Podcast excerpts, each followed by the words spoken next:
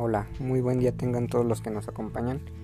Mi nombre es Alan Daniel, soy adiestrador canino en ADN Adiestramiento Canino. El día de hoy vamos a platicarles acerca del lenguaje canino.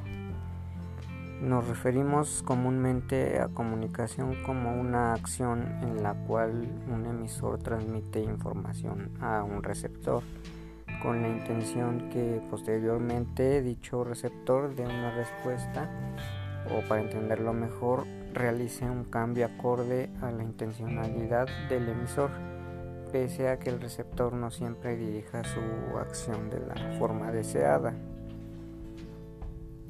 Aunque los perros no usen palabras como nosotros lo, lo hacemos, estos sí transmiten información entre ellos a través de la vista, el oído y el olfato. Los perros se entienden entre ellos. Muchas veces existe la creencia errónea de que los perros por el hecho de ser perros se entienden a la perfección, pues el lenguaje canino es instintivo hecho que puede originar conflictos y malas experiencias. Y es que aunque es cierto que este aspecto tiene un componente innato, el lenguaje de los perros también está fuertemente influenciado por el aprendizaje, ya que éste lo moldea y desarrolla a lo largo del tiempo desde su nacimiento. No es extraño entonces que la mayoría de perros que presentan conductas conflictivas con otros de su misma especie se deba muchas veces a que no han tenido una socialización adecuada o que carecen de habilidades sociales con otros perros. ¿Cómo se comunican los perros? La comunicación forma parte de cualquier relación, ya sea entre humanos o con nuestras mascotas, las cuales siempre están dispuestas a comunicarse con otros perros o con nosotros. Ahora bien, debido a que somos especies distintas, es fácil equivocarse y malinterpretar que está expresando un perro. La realidad es que gran parte del lenguaje canino que expresa un adulto se aprende de cachorro, sobre todo durante la etapa de socialización, ya que pese a que los cachorros de forma instintiva ya saben comunicar sus necesidades, como por ejemplo lloran para obtener comida o protección, expresan cuando quieren jugar, etc. Es la interacción con otros perros durante esta etapa la que permitirá que estos realicen un aprendizaje que determinará su lenguaje de adultos. Esto implica que un perro que haya tenido una socialización deficiente, por ejemplo, con un solo perro, no entenderá o no se comunicará de la forma más eficaz con otros perros, dando pie a inseguridades, malos entendidos que pueden originar conflictos. Del mismo modo, si el cachorro de pequeño ha conocido perros los cuales también tenían carencias en ese aspecto, puede que estos no aprendan del todo bien, como debería ser una comunicación adecuada con otros perros. Por ejemplo, podría ser que un cachorro conviva con otro perro, el cual siempre se relaciona de forma agresiva con otros de su especie y el cachorro por lo tanto adopte esa actitud agresiva con otros perros y se muestre miedoso con el compañero con el cual vive. Comunicación visual en perros. El lenguaje corporal. Nos referimos a comunicación visual como todos aquellos gestos, posturas o movimientos corporales que realiza el perro y expresen su estado de ánimo o una intencionalidad. A continuación vamos a describirles pues algunos tipos de lenguaje o, de estado de ánimo en el perro relajado. Si el perro se encuentra tranquilo, este mantendrá las orejas erguidas, pero no dirigidas hacia adelante, mantendrá la boca ligeramente abierta y la cola baja sin movimiento. Alerta o atento.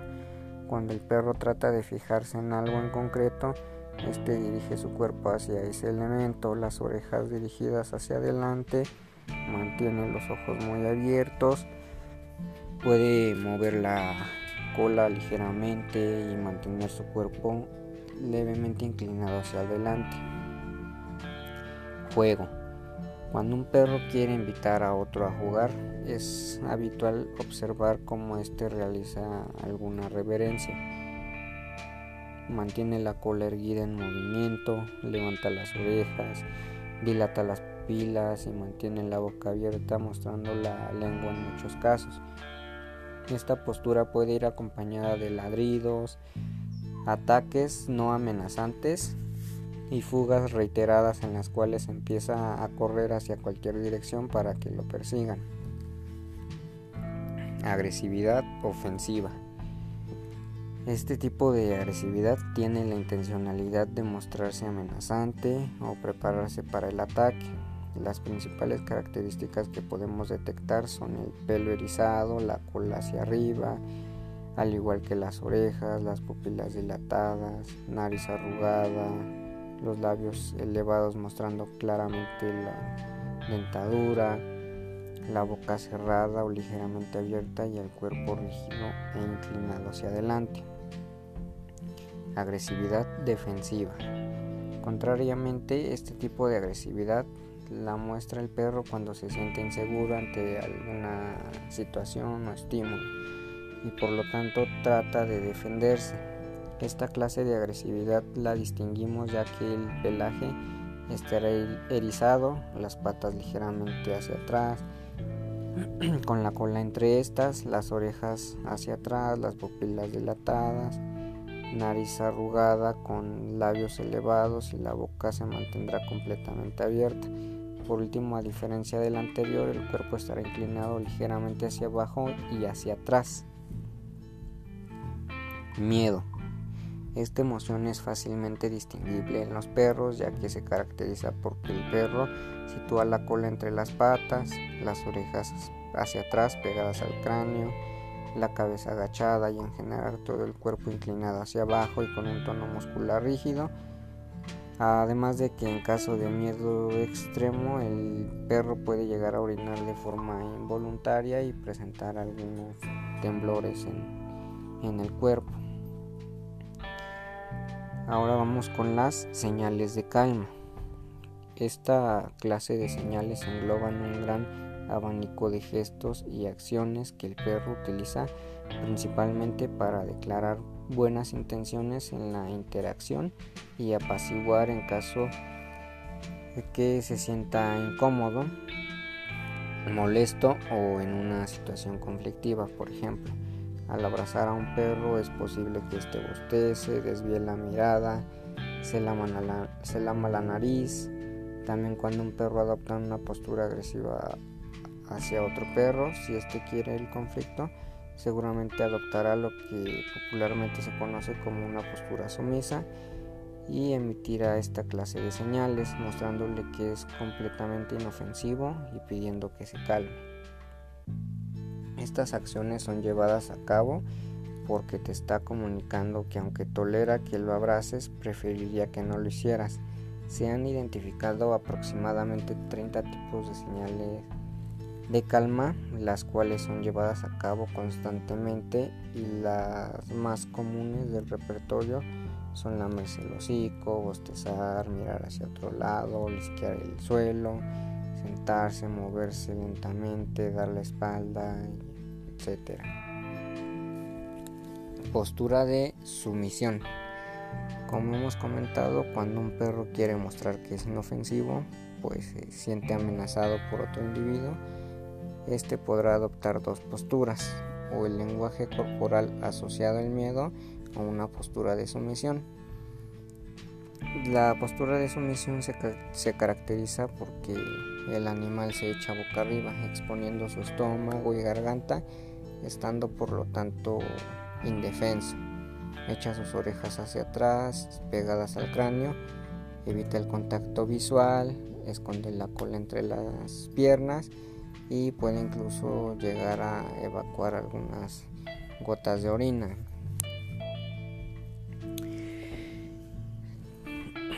como los comentamos, pues para los perros es más este fácil la comunicación con nosotros mediante lenguaje corporal, mediante gestos. Siendo de esta manera, pues al adiestrar, al entrenar a un, a un perro, pues siempre va a ser más fácil que el perro asocie primero algunos tipos de, señales que podemos realizar con nuestro propio lenguaje corporal para que después posteriormente asocie ya la, palabra en sí o algún tipo de comando. En cuanto al lenguaje corporal o las señas en el adiestramiento canino, se puede utilizar por ejemplo en el quieto para pedirle al, perro que esté quieto pues damos la orden pero al mismo tiempo con nuestro lenguaje corporal podemos levantar la mano de frente al perro mostrando la palma abierta y el perro va a poder este, empezar a, asociar esa señal que le estamos dando de esa manera pues como él es este más visual pues va a poder interpretar de mejor manera lo que le estamos pidiendo. En el sentado también, por ejemplo, pues comúnmente se le, se le enseña al perro a sentarse con algún este, premio. Entonces, al darle el premio, pues nosotros acercamos el premio a la nariz del perro, lo movemos un poco hacia atrás, elevado, y de esta manera hacemos que el, perro se siente entonces ese movimiento que hacemos al acercar la mano y hacerla un poco hacia atrás, el perro la identifica ¿no? con, con la conducta que queremos, que es el sentado. Posteriormente cuando no tengas premio y si haces el mismo movimiento, pues el perro ya lo va a tener asociado y entonces se va a sentar. Lo mismo es para el echado, o sea, si le enseñamos señalando por ejemplo con el dedo hacia abajo pues el perro va a asociar esa señal y posteriormente haciendo la, señal hacia abajo con el dedo pues ya el perro la, tendrá asociada y se, y se echará. Y así como estos ejemplos pues hay una gran variedad de tipos de, de señas que podemos utilizar con el perro siempre pues será más fácil hacerlo de, de esta manera mediante señales y ya que el perro lo tiene bien asociado, que ya tiene los movimientos bien mecanizados, ya será más factible que lo pueda asociar mediante las propias palabras. Pues esto ha sido todo por hoy. Esperamos que les sea de utilidad. Recuerden que si tienen alguna duda o quieren que hablemos de algún tema en especial, pueden contactarnos por medio de Facebook en la página de ADN Adiestramiento Canino. Mi nombre es Alan Daniel, que tengan excelente tarde.